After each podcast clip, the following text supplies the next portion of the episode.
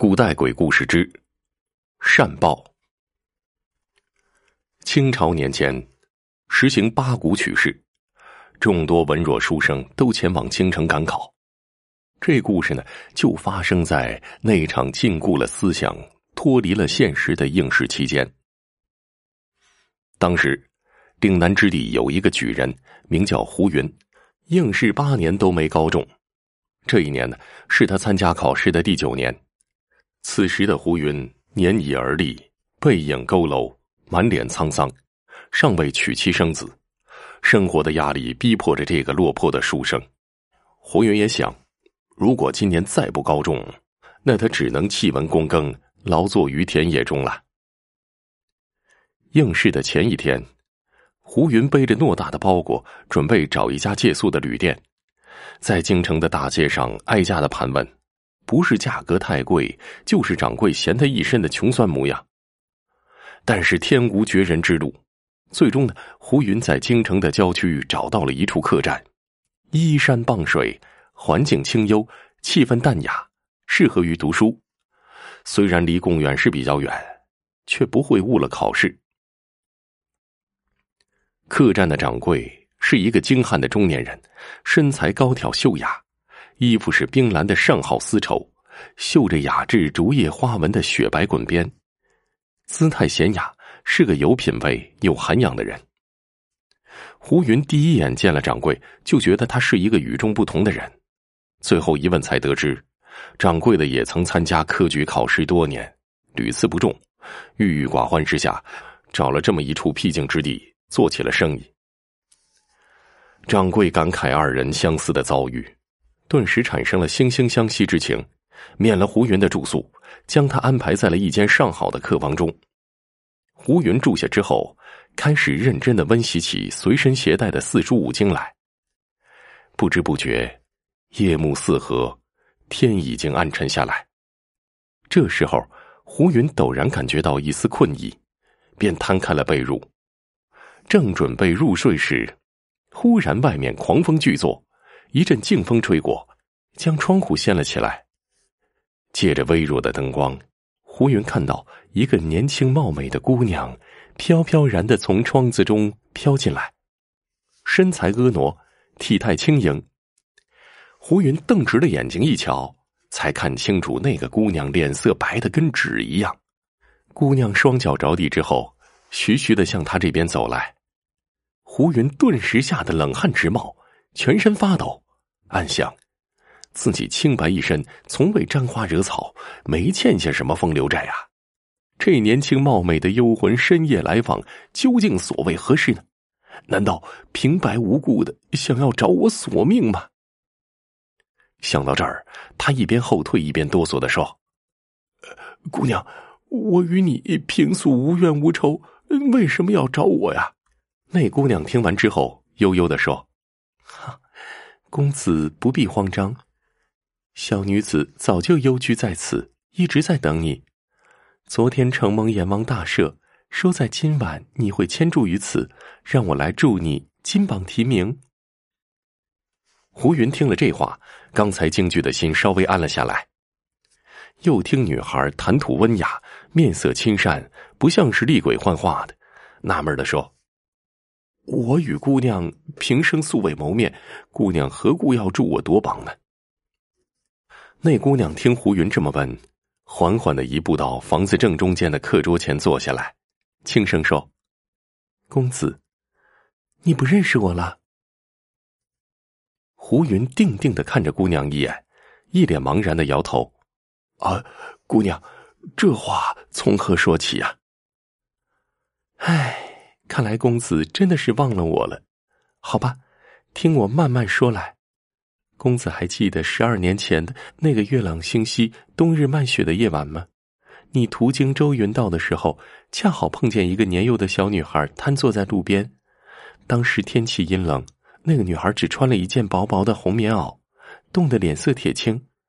公子，你怕小女孩有事，将自己身上唯一的一件较厚的冬衣披在了她的身上，并且问她为什么在此，怎么不回家？女孩告诉你，她家境窘迫，父母又重男轻女，眼看生活每况愈下，无计可施之下，那女孩的父母将她遗弃在路边了。胡云听女孩说起这事儿，才隐约想起自己十八岁那年拜访完好友之后，在大雪飞舞的夜里是遇到过这么一个女孩，只不过最后他将自己身上的一件冬衣留给女孩之后，就匆匆回家了，以后再也没有女孩的讯息。那女孩见胡云舒展开神色。猜想他是想起了以前的事了，接着说道：“公子，我就是那一个你以前帮助过的女孩。”胡云见女孩眉眼之间确实跟十二年前的那个女孩颇为相像，不禁叹息道：“唉，时光荏苒，事情已经过去这么多年了，姑娘还能寻到我，可见姑娘是心肠积善、懂得知恩图报的人呐。”胡云又见眼前的姑娘已是魂灵之身，感伤不已，心想：她最后还是命运多舛，没有逃过命运的轮回呀。第二天，天气清爽，胡云起床收拾了一下，便朝公园赶去。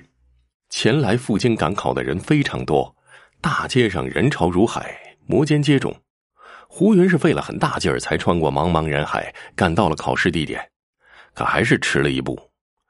主考官嘴上留着两撇山羊胡子，身体富态，一脸的奸诈伪善相。看胡云迟到了，愣是不让他进考场，将他堵在了门外。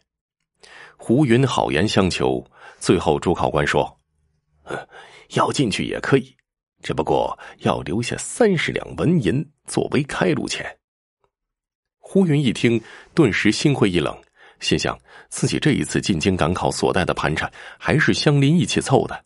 自己哪还有什么多余的银两去贿赂他们呢？胡云眼看开考在即，自己将无缘复考，万般无奈之下，他只得心如死灰的收拾行装，准备离开。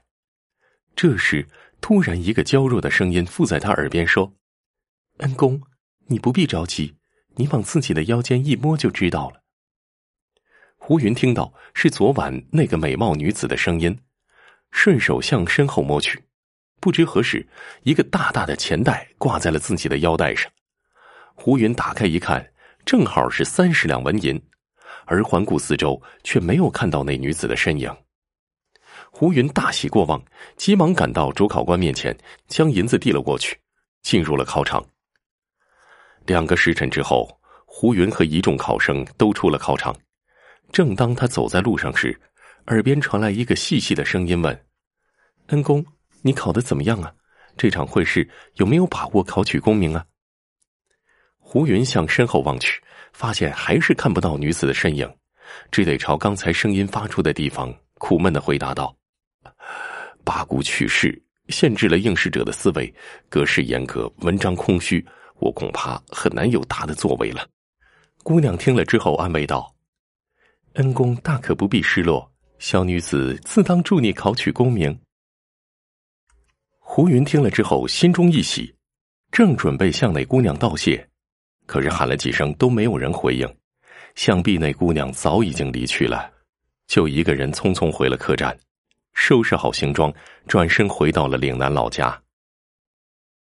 转眼半个月过去了，这一天的胡云正在房中看书，有两位公差进来道贺：“胡云，恭喜你已高中榜眼。”请速速收拾行囊，随我们一道回京受职吧。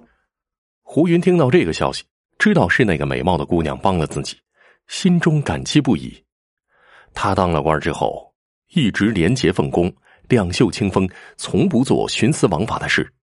他还时常告诫手下，在世为人要多行善事，广积福德，因为他知道帮助别人就是在帮自己。